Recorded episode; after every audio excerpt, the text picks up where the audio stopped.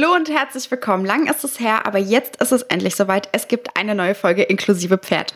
Und im Prinzip ist eigentlich alles wie immer, nur die Stimme hat sich verändert, denn Diana hat das Mikrofon an mich übergeben und ich habe ab sofort die schöne Aufgabe, diesen Podcast hier zu moderieren.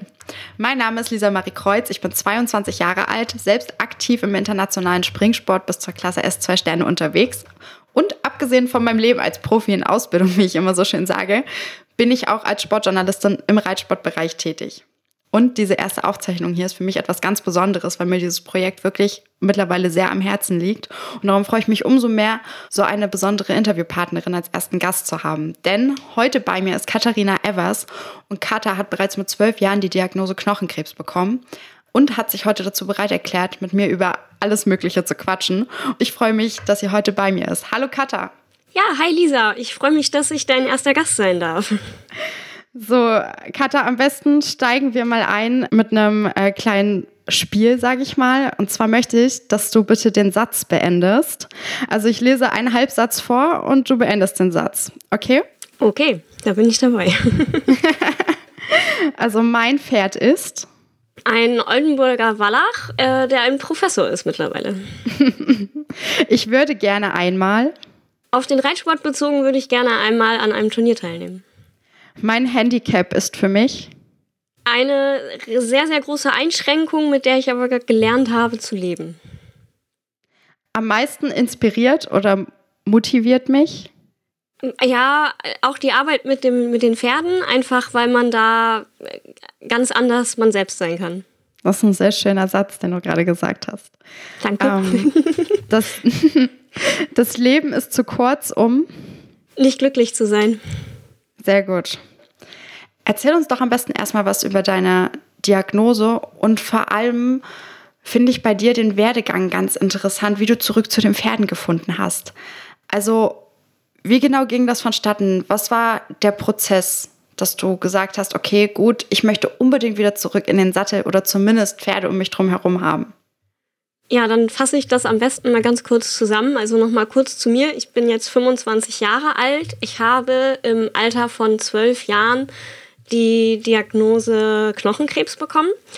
Bis dato hatte ich bereits sechs Jahre, knappe sechs Jahre Reiterfahrung, ähm, bin ein Jahr davon voltigiert, bin fünf Jahre so geritten in der Abteilung, wollte gerade in den Turniersport starten und habe dann zehn Jahre pausiert quasi aufgrund meiner Krankheit. Ich habe dann als erstes im rechten Oberschenkel äh, den ersten Knochentumor gehabt, habe jetzt eine Prothese im rechten Bein, also mein Knochen ist ersetzt worden. Ich habe jetzt ein künstliches Kniegelenk, einen künstlichen Oberschenkelknochen ähm, und quasi der Hüftkopf, der ist auch noch äh, künstlich. Und dadurch habe ich halt eben, mir fehlt Muskulatur, ich habe nicht so viel Beugung im Bein, ich habe überhaupt nicht ähm, so viel Kontrolle auch über das Bein.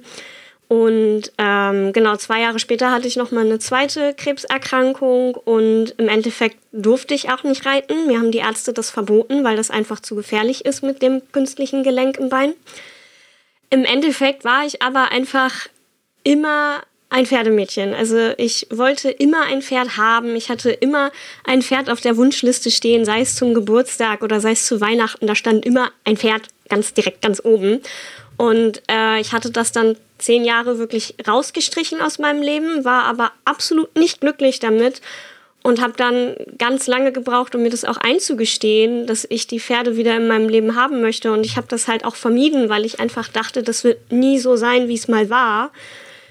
Und irgendwann bin ich dann über meinen Schatten gesprungen, habe mich mal ähm, wegen Reittherapie erkundigt. Das ist jetzt, oh, ich glaube fast zweieinhalb, nee, drei, drei Jahre her.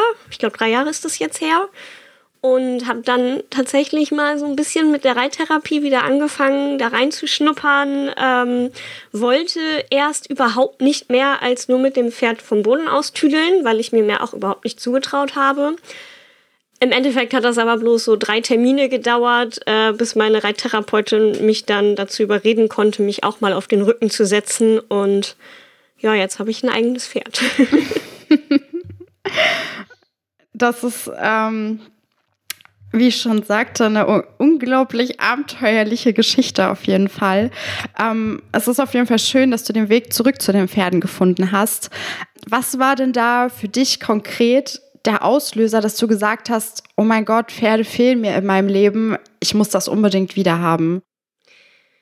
Ich war einfach, also ich muss sagen, ich habe eine sehr, sehr starke depressive Zeit auch gehabt in meinem Leben, nachdem ich krank war. Und ich weiß, dass, äh, also früher war ich so, ich habe mich jeden Tag mit, mit dem Thema Pferd beschäftigt. Ich war nicht jeden Tag im Stall, aber ich habe mich jeden Tag mit dem Thema Pferd beschäftigt.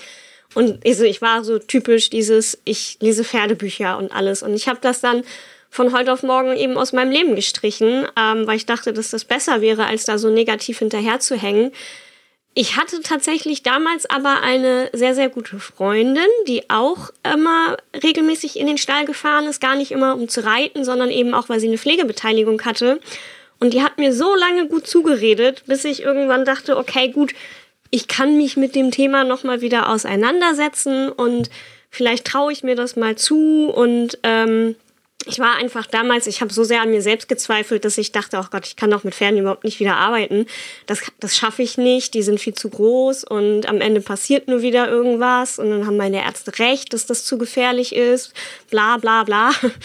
Ähm, und irgendwann bin ich dann über meinen Schatten gesprungen und weil ich einfach wirklich Pferde wieder in meinem Leben haben wollte, weil ich wusste, dass mir das eigentlich so viel gibt und im Endeffekt war das die beste Entscheidung, die ich treffen konnte, weil jetzt auch, also egal wie ich möchte Pferde in meinem Leben behalten und selbst wenn ich nicht immer reiten kann selber, weil es gesundheitlich dann gerade mal nicht geht, ähm, bin ich froh darum, dass ich einfach in den Stall fahren kann, dass ich mich zu meinem Pferd auf die Weide oder in die Box setzen kann und einfach bei den Tieren sein kann. So. Und das ist einfach ja, die beste Entscheidung, die ich treffen konnte. Hm, du hast ja gesagt, bei Pferden kann man ganz anders man selbst sein. Würdest du sagen, das ist diese Sache, ähm, die, ja, die dich auch so viele Sachen, ähm, die negativ sind, auch einfach vergessen lassen, dass du dann einfach nur du bist, nur die Cutter, ohne die Diagnose beispielsweise, dass du, ja. sag ich mal, ja. Würde ich, würde ich glatt so unterschreiben. Es ist halt auch einfach, das ist beim Reitsport, ähm, beim Reiten einfach total klasse, was ich gemerkt habe, auch als ich bin dann ja irgendwann von der Reittherapie in die, ins normale Reiten mit reingerutscht. Ähm, glücklicherweise für mich ist meine Reittherapeutin damals schwanger geworden, konnte nicht mehr weitermachen und hat mich dann an die Reitlehrerin übergeben. Und dann bin ich da eben erst mit dem Therapiepferd in die Einzelreitstunde gekommen. Und immer wenn dann mal irgendwie Eltern von anderen Reitschülern da waren, haben die halt, also wenn meine Reitlehrerin die darauf angesprochen hat, ist denen halt überhaupt gar nicht aufgefallen, dass ich zum Beispiel eine Einschränkung habe.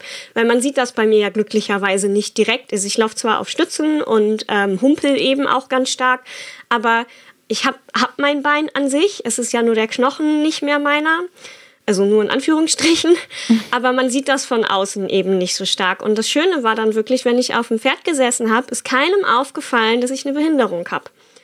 Und das ist dann eben was, was mir so auch viel Positivität gegeben hat, eben einfach zu sehen, gut, ähm, beim Reiten ist es, also ich meine, es ist nicht egal, dass ich eine Behinderung habe oder nicht, aber ich kann reiten, so und ähm, ich kann eben mit dem Pferd ein Team bilden, wir können zusammen was schaffen und zwar ohne, dass ich jetzt von, dass man von außen direkt sieht, dass ich eine Behinderung habe. Also ich meine, beim Reiten an sich ist es mhm. natürlich immer wieder eine Einschränkung, mhm. aber ähm, es ist halt einfach, es fällt niemandem direkt auf. Und das ist eben tatsächlich etwas, was ich auch sehr schön finde. Und das hat mir dabei geholfen, dann eben auch meine Behinderung im restlichen Teil meines Lebens eben besser anzunehmen, damit ganz anders umzugehen, ein anderes Selbstbewusstsein zu entwickeln und eben auch ein Selbstvertrauen dahinter. Ja, das wäre jetzt nämlich auch meine äh, nächste Frage gewesen, inwieweit sich das ähm, auf dein alltägliches Leben ohne die Pferde ähm, übertragen hat, ob, ob das das beeinflusst hat. Ja, sehr positiv. Also auf jeden Fall, was meine Einstellung ähm, betrifft. Ich habe halt eben wirklich gelernt, ähm, viel positiver auch die Welt zu sehen. So. Und ich, also ich meine, es war auch ein hartes Stück Arbeit. Ich habe mir selber sehr hart beigebracht, ähm, viele kleine Dinge einfach schon als Glück zu sehen. Und ähm, das ist bis heute sehr viel wert, dass man eben sehr viel schneller einfach Sachen positiv aufnehmen kann. Aber es ist halt ähm, einfach auch so, ja, ähm, auch muskulaturtechnisch hat das mir natürlich was gebracht. Ne? Also das Reiten ähm, stärkt mein rechtes Bein. Das merke ich im Alltag auch. Dadurch habe ich dann weniger Schmerzen in der Hüfte, beziehungsweise eben einfach nicht so schnell.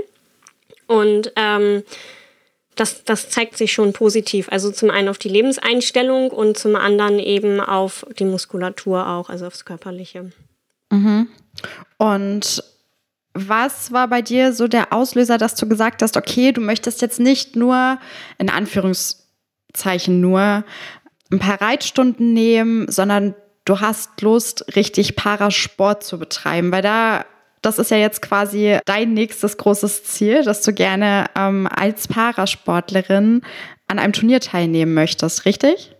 Ja, wir müssen allerdings erstmal klein anfangen. Also das Ganze war tatsächlich ähm, mehr oder weniger Zufall, sag ich mal. Also äh, meine Reitlehrerin hatte halt damals so gesagt, okay, ähm, also rein theoretisch, wenn du so weitermachst wie jetzt, könnte man sich ja auch mal so auf die Paralympics mal drauf gucken. Und ich war so, ja, ja, es ist klar, ne?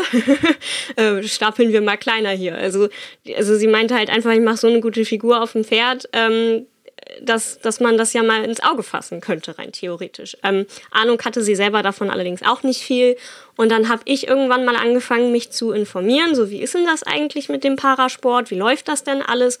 und bin dann eben über diesen, dieses Grading und den Sportgesundheitspass gestoßen und habe mich dann letztes Jahr im Oktober einfach mal graden lassen, beziehungsweise ähm, ja doch äh, genau, ich hatte mich dann halt mit dem einen ähm, Arzt auseinandergesetzt, der hier in der Nähe ähm, dafür zuständig war und der hat mich dann tatsächlich, das war ganz cool, der hat mich eingeladen, um äh, bei einem Seminar mich graden zu lassen. Da hatten sich alle zuständigen Ärzte, ähm, beziehungsweise eben die Grader, ähm, die hier in Deutschland dafür zuständig sind, ähm, versammelt an einem Termin. Und ich bin dann eben als Vorführbeispiel ähm, eingeladen worden zu diesem Termin und habe dann auf diesem Seminar mein Grading bekommen.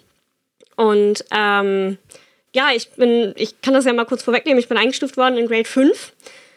Das heißt, ich bin im höchsten Grade mit den theoretisch am wenigsten Einschränkungen, weil mir fehlt nun mal kein Bein, mir fehlt auch keine Hand und ähm, von daher, also gerade mein Oberkörper ist ja relativ normal und äh, das ist ja das Wichtigste beim Reiten. Und da sind allerdings auch sowas wie M-Lektionen mit drinne und so weit bin ich definitiv nicht. Also wenn dann wird das, also werde werd ich, werd ich erstmal so im Regelsport einsteigen. Dafür brauche ich meinen Sportgesundheitspass ja auch. Also erstmal ist so eine so eine E- oder A-Dressur in einem Regelsport so mein Ziel. Ja, aber was nicht ist, kann ja noch werden. Genau. Ähm, ich bin da auch ganz zuversichtlich. Und äh, wie kamst du denn zu deinem Pferd, mit dem du das Projekt in Angriff nimmst? Genau, ich habe jetzt gerade den Delight. Ähm, er ist ein mittlerweile 19-jähriger Oldenburger Wallach. Ähm, ich bin vorher tatsächlich im Schulunterricht ein Pony geritten und ähm, ich habe dieses Pony äh, es war auch eine Stute, äh, bin ich ein halbes Jahr lang ähm, bin ich mit ihr geritten und ich hatte zu der tatsächlich eine sehr, sehr starke Bindung. Also dadurch, dass ich dann eben auch am Ende täglich im Stall war und mich täglich mit ihr beschäftigt habe, äh, wollte ich ursprünglich dieses Pony kaufen. Ich wollte es aus dem Schulunterricht rauskaufen und äh, mir damit eben meinen Traum des eigenen Pferdes erfüllen. Leider ist die Stute allerdings relativ spontan verstorben so dass ich tatsächlich dann erstmal überlegt hatte, äh, so hänge ich jetzt wieder alles an Nagel oder gucke ich mich doch nochmal anderweitig um. Und zum Glück hatte ich zu dem Zeitpunkt ähm, auch viele Freunde an meiner Seite äh, aus dem Reitstall, die mich eben äh, an die Hand genommen haben und gesagt haben, nee, komm, wir gucken jetzt nach die, äh, für dich nach einem Pferd. Beziehungsweise eigentlich hatten wir geguckt bei so einem 1,60er Stockmaß und über meinen damaligen Trainer sind wir dann aber ähm, ja an mein jetziges Pferd gekommen, äh, weil er meinte, ähm, so, das ist ein Professor, der macht alles mit, der kennt viel, der ist bis in die hohe Dressur gelaufen.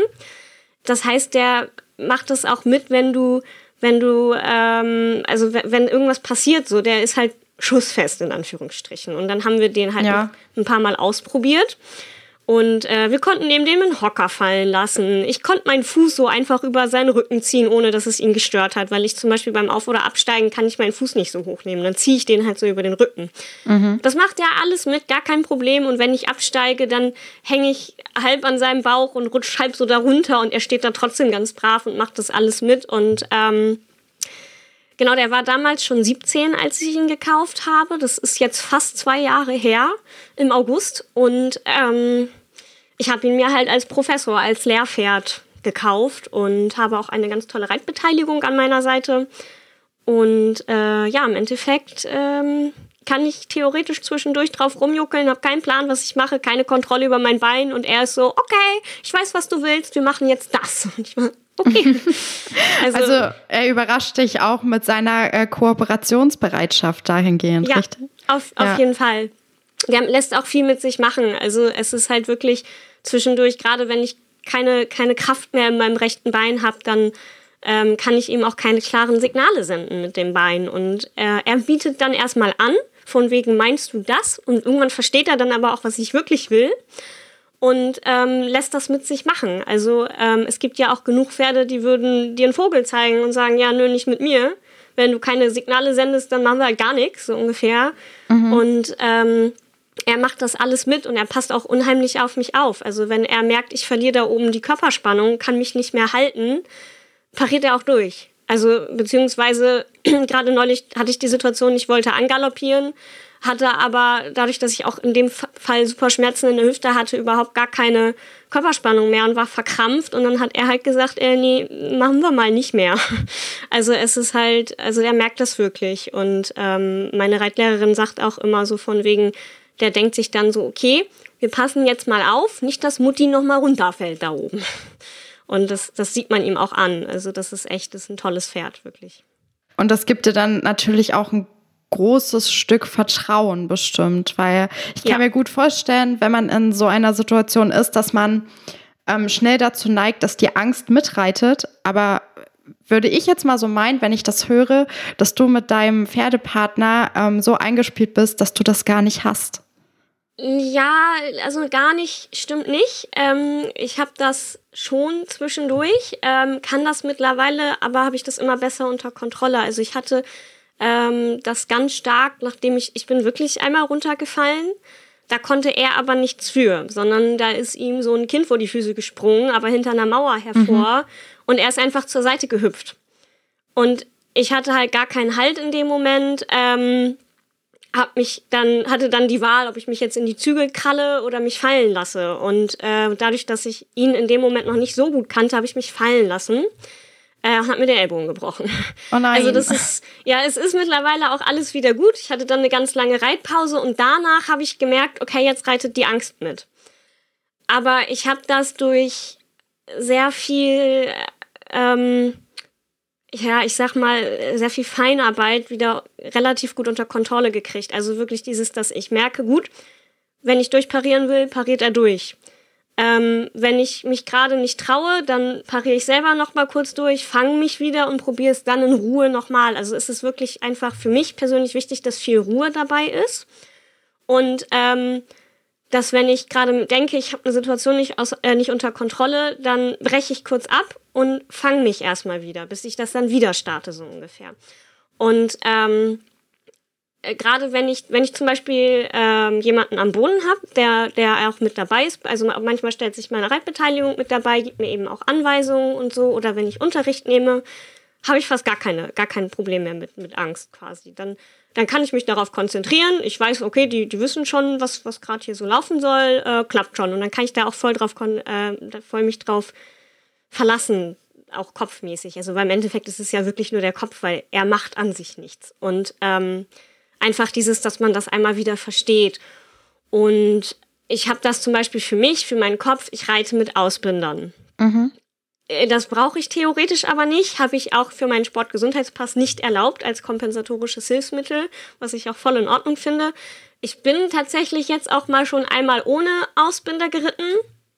Ähm, Da war meine Reitbeteiligung aber auch am Boden mit dabei und dann war das gar nicht so das Problem, weil sie mir dann direkt wieder sagen konnte, wenn er sich zum Beispiel nach oben rausgehebelt hatte, wie ich ihn wieder einfangen kann, direkt. Und ähm, dann kam mein Kopf gerade halt auch gar nicht erst in dieses Karussell von wegen, oh Gott, oh Gott, oh Gott, gleich habe ich keine Kontrolle mehr, sondern konnte das direkt wieder regeln und dann war das auch völlig in Ordnung.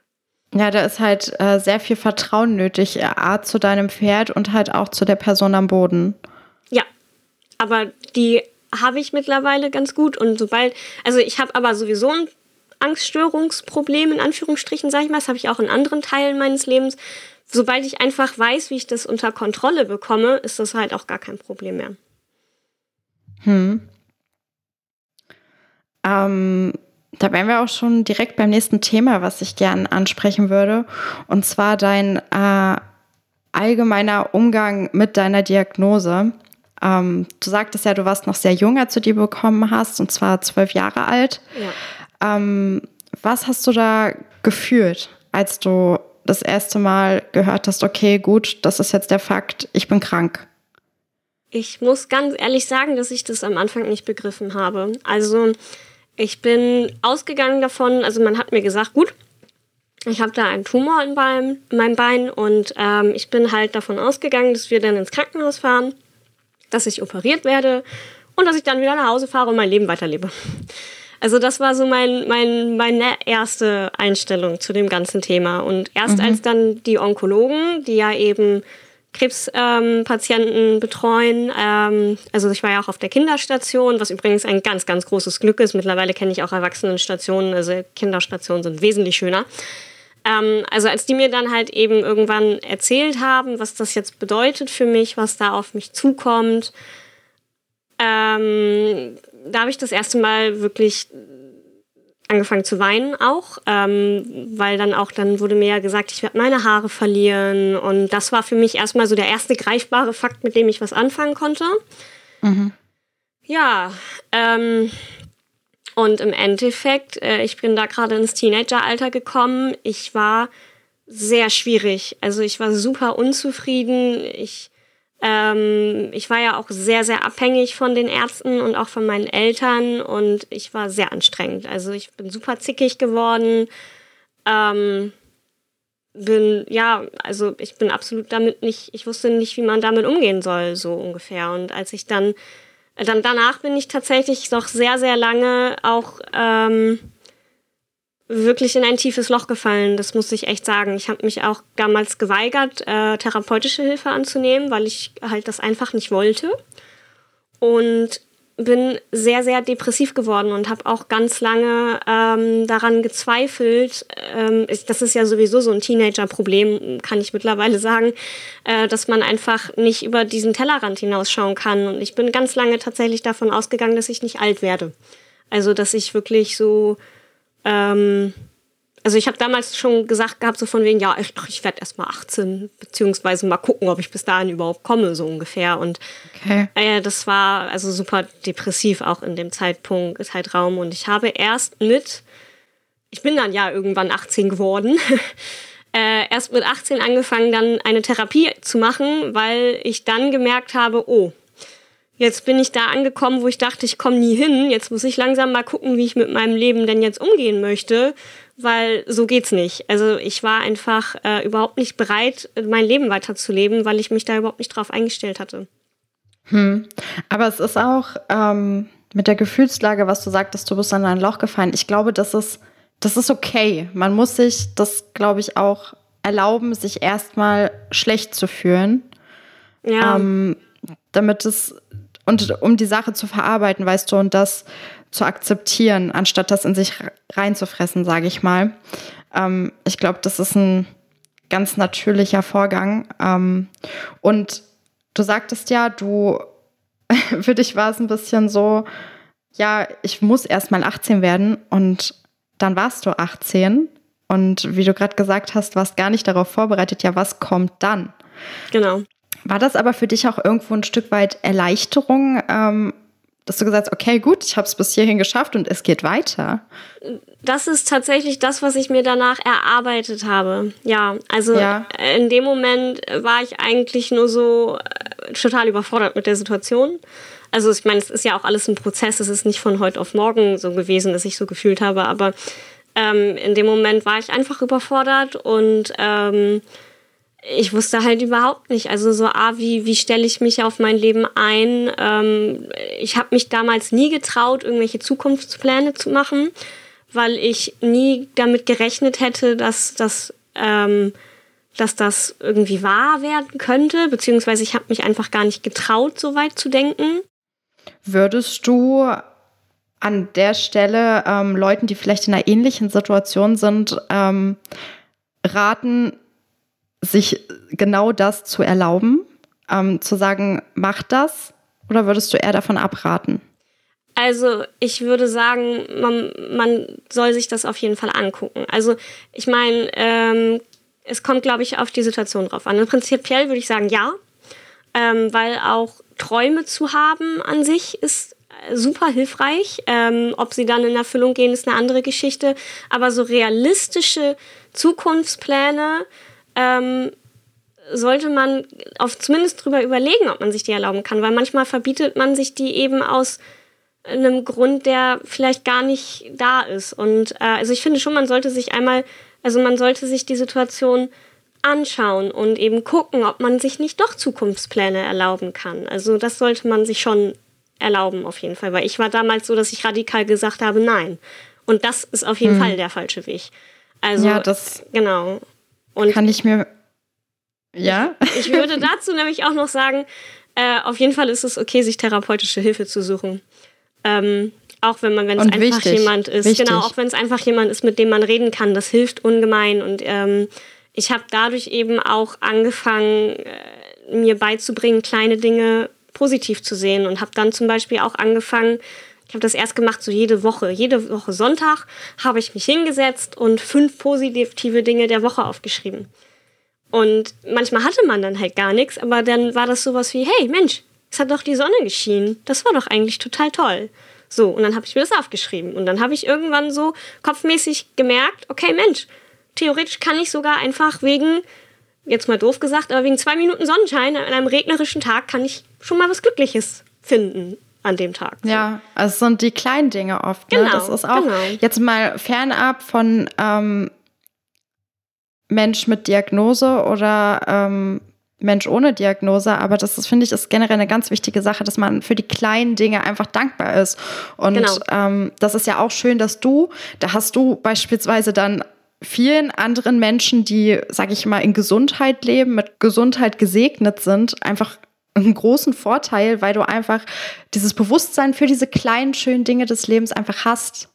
Ja, es ist, das ist auf jeden Fall viel wert, muss ich ganz ehrlich sagen, weil dadurch ist auch, wenn, wenn man dann ähm, mal ein paar schlechte Tage hat oder eben einfach eine schlechte Zeit. Das ist auch völlig in Ordnung. Das musste ich mir jetzt auch wieder erlauben, dass ich auch mal traurig sein darf. Ja. Aber eben ist es viel schöner, wenn man dann auch einfach so kleine Dinge hat, die einem dann wieder glücklich machen. Also wenn ich dann, wenn ich zum Beispiel total traurig bin und dann kommt mein Hund zu mir, legt mir einfach nur den Kopf aufs Bein, dann habe ich da schon wieder so einen kleinen Glücksmoment einfach. Hm. Und dann sind das deine genau. zwei Minuten Sonnenschein, richtig? Genau, genau. und äh, das ist einfach viel wert. Es ist ein sehr, sehr harter Prozess, da hinzukommen, ähm, diese Positivität zu finden, sag ich mal. Ähm, aber ich muss ganz ehrlich sagen, für mich hat sich diese Arbeit definitiv gelohnt, weil ich jetzt mhm. einfach viel positiver denken kann. Hm.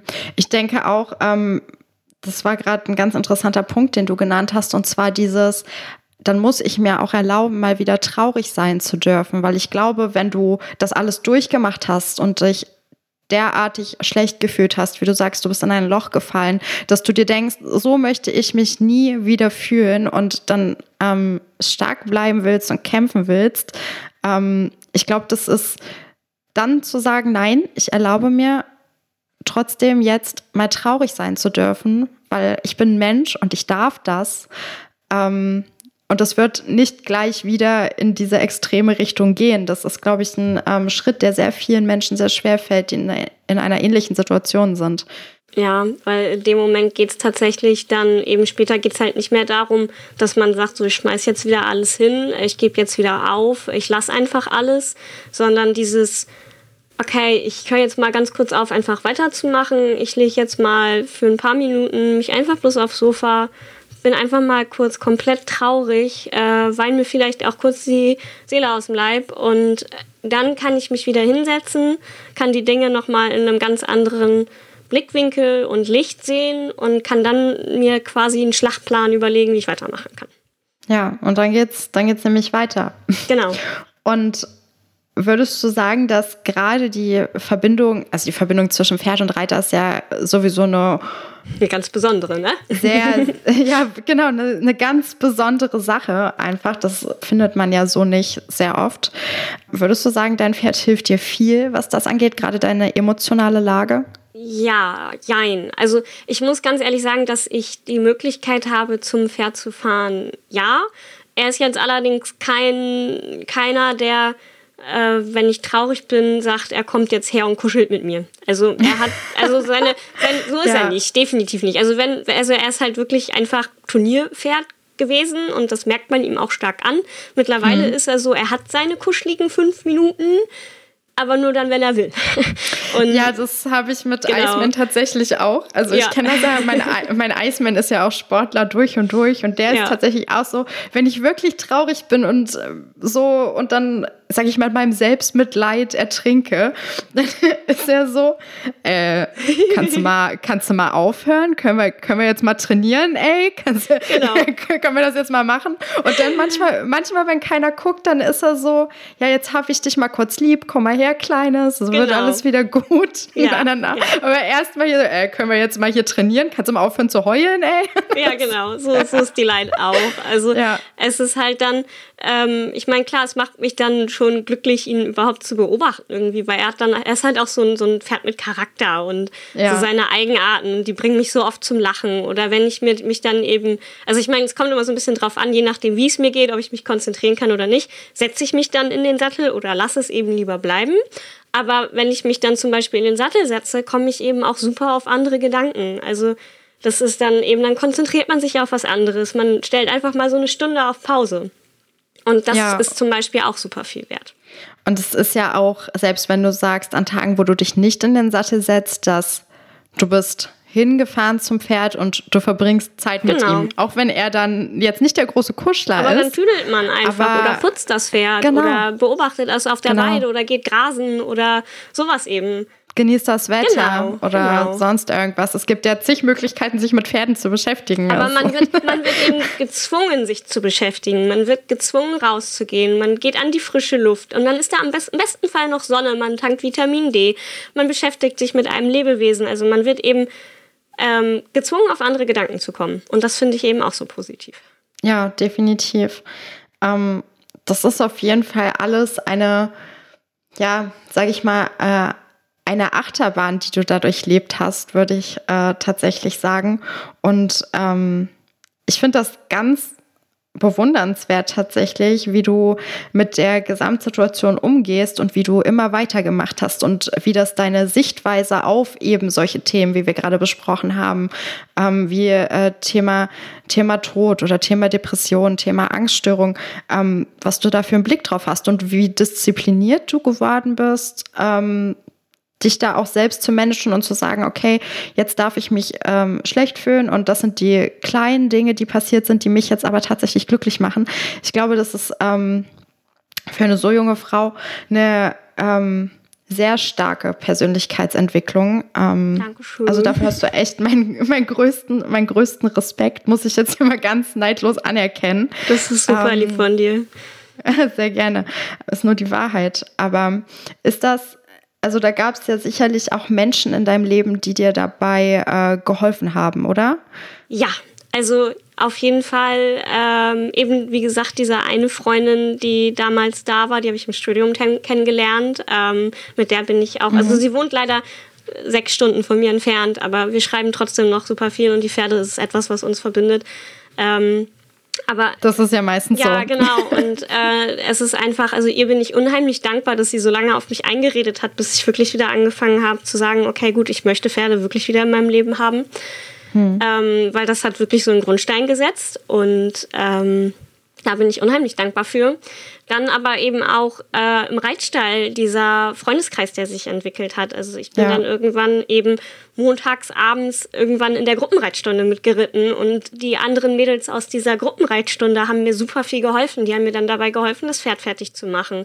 Vorher und hinterher und wir haben dann noch ganz viel Zeit auch abends im Stall verbracht und einfach geschnackt und äh, die waren immer hinter mir und ähm, haben mir wirklich, also unabhängig dabei, dass sie mir auch das Pferd fertig gemacht haben, weil zum Beispiel Satteln und so kann ich eben einfach alles nicht selber. Ich kann auch nicht alleine aufsteigen und äh, absteigen geht mittlerweile. Aber ich brauche eben super viel Hilfe und ähm, die waren da für mich. Und eben auch als ich dann das Pferd gekauft habe. Also ich habe das Pferd gekauft eben mit dem Wissen, ich kann mich nicht komplett alleine um ihn kümmern. Also ich brauche, also am Anfang brauchte ich jemanden, der mir das Pferd abreitet. Mittlerweile geht das auch selbst, mhm. beziehungsweise ähm, äh, dadurch, dass meine Reitbeteiligung ihn eben auch an drei bis vier Tagen die Woche reitet und ich eben die anderen Tage. Ähm, beziehungsweise ich reite halt auch nicht täglich, aber dadurch ist er halt ausgelastet. Und dadurch kann ich ihn mittlerweile eben auch selber abreiten. Und ähm, weil er eben die anderen Tage super viel im Training ist. Jetzt gerade auch, er geht mit ihr auch schon wieder auf Turniere. Wir hatten jetzt zwei Jahre Pause, ähm, dadurch, dass wir letztes Jahr Druse im Stall hatten und jetzt oh. mit Corona. Hm. Ja, aber dadurch ist halt einfach, ähm, er ist halt ausgelastet und das kommt mir dann eben zugute, weil wenn ich ihn dann halt nicht komplett auslasten kann, ist er aber trotzdem super zufrieden. Und das ist eben sehr, sehr wichtig. Ja, definitiv. War das für dich, sage ich mal, schwierig, Hilfe anzunehmen oder war das eine Sache, die du dann, sage ich mal, von ziemlich von Anfang an akzeptiert hast? Das war tatsächlich super schwierig. Also ja. ich habe mich super schlecht gefühlt damit. Ähm, es ist halt, meine Reitbeteiligung hat dann erst immer jemanden hingeschickt von wegen, ja, hier, sattel das Pony doch mal eben für Kata. Und ähm, ja, hier bleibt doch hinterher noch mal eben und helf ihm noch mal eben schnell. Und ich war halt immer so, oh Gott, nein, das ist doch nicht nötig. Also ich meine, doch, es war nicht nötig, ja. weil ich kam eben alleine nicht klar. Aber dann war ich halt so, ja, danke schön und ähm, voll lieb, dass du das machst und ähm, ja, und habe mich dann halt auch zehntausendfach bedankt, mhm. bis ich dann irgendwann aber das Feedback bekommen habe von wegen, nee, wir machen das gerne, wir finden toll, was du machst und wir unterstützen dich halt gerne. Und ja. ähm, ich muss tatsächlich sagen, mittlerweile geht das so gut, dass ich fast jeden im Stall darum bitten würde zu, äh, oder mich trauen würde zu fragen, ob sie mir vielleicht kurz beim Satteln helfen, wenn gerade niemand da ist, den ich fragen, also den ich sonst fragen kann. Also ich habe so meine Leute, die sind meistens auch im Stall, bei denen weiß ich so, ey ja, hier hilfst du mir noch mal eben schnell, gar kein Thema. Mhm.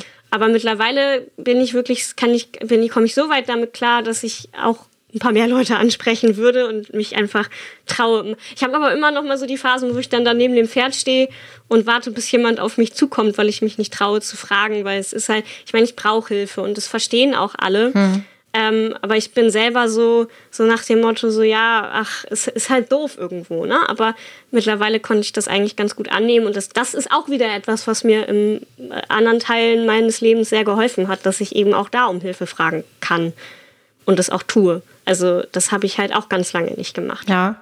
Und ah. was würdest du Menschen, die vielleicht in einer ähnlichen Situation sind, vielleicht auch gerade den jungen Menschen, die sich in einer ähnlichen Situation befinden, ähm, raten? Dass es okay ist, um Hilfe zu fragen und auch ganz häufig nötig. Also beziehungsweise sehr sinnvoll. Es ist halt ähm, man, man muss kein Einzelkämpfer sein. Ähm, man kommt eben, bei mir ist es eben schneller, ich komme auch körperlich an meine Grenzen und dann kann ich auch kein Einzelkämpfer mehr sein. Es ist aber okay, um Hilfe zu bitten und einfach zu fragen, weil man eben als Team viel weiterkommt und für alle Beteiligten im Idealfall das Leben auch leichter macht. Beziehungsweise andere Leute eben auch gerne helfen. Und ich habe zum Beispiel ganz häufig einfach nachgefragt von wegen, ähm, ob es okay ist, dass ich frage und habe dann eben auch das Feedback bekommen, dass es natürlich okay ist und das hat mir dann eben auch eben dieses dieses äh, zurückgegeben, dass es in Ordnung ist und ähm, dass ich das dann eben auch verinnerlichen konnte. Also es ist definitiv in Ordnung, um Hilfe zu fragen und man sollte es auch tun, weil im Endeffekt merkt man dann, dass es dass das Leben leichter wird und dass es einem hilft. Das ist, ähm, das hast du sehr, sehr schön gesagt. Ähm, und was wären so deine Top 3 Tipps, wenn es zu dem Umgang mit der Diagnose kommt? Ähm, ja. Weil du hast ja jetzt doch eine sehr positive Sichtweise auf die Dinge und einen sehr, sehr ähm, guten Weg gefunden, damit umzugehen ähm, und auch vor allem eine gute Art und Weise, die Situation zu akzeptieren tatsächlich. Was sind so deine drei Tipps, drei, drei Leitsätze, wo du sagst, danach könnte man sich richten, ähm, so kommt man auf den richtigen Weg? Ich würde auf jeden Fall sagen, sich Zeit geben, das zu verarbeiten. Ja. Ähm, weil das, das geht nicht von heute auf morgen, definitiv nicht, weil es ist ein äh, einschneidender Moment ins Leben und ähm, das wirft vieles aus den Bahnen. Also man sollte sich definitiv Zeit geben. Man sollte auch auf jeden Fall mit Leuten darüber sprechen und möglichst viel. Also nicht einfach anfangen, das alles in sich reinzufressen und alleine damit klarkommen wollen, sondern wirklich reden. Das hilft eben auch. Man, man spricht sich teilweise ja auch frei. Und dann tatsächlich ähm, sich erlauben, wieder Ziele zu setzen und zu träumen und sich eben auch erlauben zu leben, jetzt mal ganz locker gesagt so. Also sich wirklich zu trauen wieder dass man eben sich erlaubt, glücklich zu sein, dass man sich erlaubt, Träume zu haben, dass man sich erlaubt, sich Ziele zu setzen und dem dann auch nachzueifern. Und dann am besten eben auch, das, das war auch für mich ganz wichtig, so dass man sie eventuell auch erreichen kann. Also, beziehungsweise, oder eben, wenn man damit klarkommt, dass man sagt, okay, ich gehe jetzt mal auf den Weg und guck mal, wie weit ich komme. Deswegen habe ich mir zum Beispiel als Ziel in Anführungsstrichen gesetzt, äh, erstmal nur auf einem Turnier mitzureiten und dann mal gucken, was passiert. so ungefähr. Und ähm, ja. auf den Weg dahin dann eben auch einfach ähm, alles glücklich mitzunehmen und ähm, dann eben auch damit zu lernen, eben damit glücklich zu sein. Ja, Katha, ähm, ich bedanke mich für das schöne Gespräch mit dir. Du hast sicherlich vielen Menschen da draußen mit deinen Aussagen ähm, helfen können, glaube ich, und einen guten Ausblick auf die Dinge schaffen können. Vielen Dank, dass du deine Geschichte mit uns geteilt hast. Ja, also ich hoffe doch wirklich, dass äh, vielleicht ein paar Leute da positiv was für sich mitnehmen können. Das wäre schön, wenn das so, so ist, wenn das so ist, ja. da gehe ich ganz, ganz stark davon aus. Gut, okay, dann war es das auch schon von uns, von der ersten Folge äh, inklusive Pferd mit der neuen Moderation. Ich hoffe, es hat euch allen gefallen und bis zum nächsten Mal.